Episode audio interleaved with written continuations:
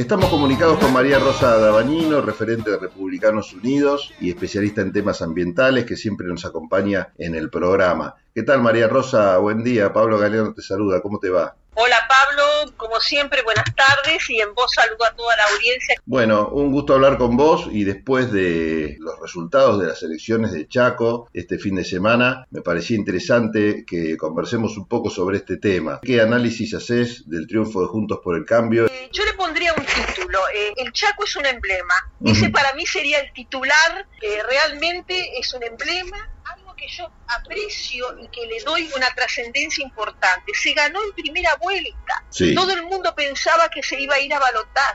Se ganó en primera vuelta. Hubo localidades como Roque Sáenz Peña, la segunda ciudad del Chaco, que el, triunfo fue arrollador en una provincia donde hay el 80% de las personas con un cargo estatal, muy trascendente.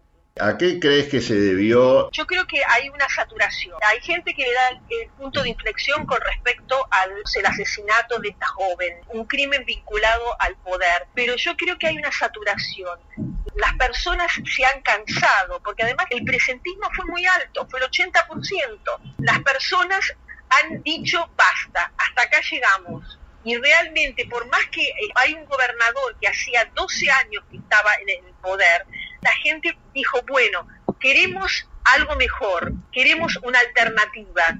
Y eso es lo que sucedió y lo que las urnas hablaron. En el mapa del país quedan varias provincias gobernadas por Juntos por el Cambio, faltan todavía definir algunas que indican también la posibilidad importante de que Juntos por el Cambio también lleve un triunfo. Con un mapa pintado de este color, ¿no? Que no le ponemos color ni amarillo ni rojo y blanco porque eso genera una, también una pelea interna. Pero más allá de eso, ¿cómo ves que el próximo gobierno, sea del color que sea, puede llegar a trabajar con este mapa electoral. El próximo gobierno tiene que entender que de la Alianza Juntos por el Cambio, que va a haber un Congreso eh, con la mayoría de Juntos por el Cambio en ambas cámaras y que realmente respetando la división de poderes, poder legislativo, ejecutivo y judicial, hay que entender que esto, más allá de la persona que gane las presidenciales, que tiene que entender que somos un país federal y desde ese federalismo hay que gobernar, con división de poderes y con federalismo. Realmente el Congreso va a tener una trascendencia muy importante.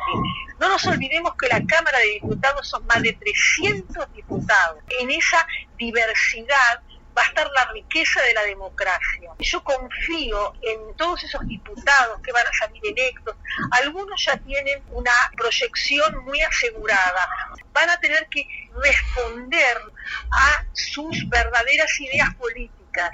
Realmente no va a haber una polaridad, yo creo que va a haber un consenso. Y además yo adhiero a dos palabras, a democracia y a consenso. Y eso es lo que yo quiero y deseo que suceda en nuestro Congreso Nacional. Te agradezco mucho esta comunicación. Es un buen momento y un buen cierre para esta charla. Nos reencontramos la próxima. sí, nos reencontramos el próximo martes y como siempre te saludo en voz y seguimos conversando con estas hermosas charlas políticas. Muchísimas gracias. María Rosa Dabañino estuvo en Tendencias conversando con nosotros sobre el tema, creo, del día, que es el resultado de las elecciones en la provincia del Chaco. Tendencias. Conté de tautología. Conté de teatro. Conté de totalitario. Conté de travesti. Conté de tormento. Conté de tinta. Conté de tristeza. Conté de triunfo. Conté de traidor. Conté de trastorno. Conté de título. Conté de tirano. Conté de trompada. Conté de turbulencia. Conté de tupi. ¿Tupi?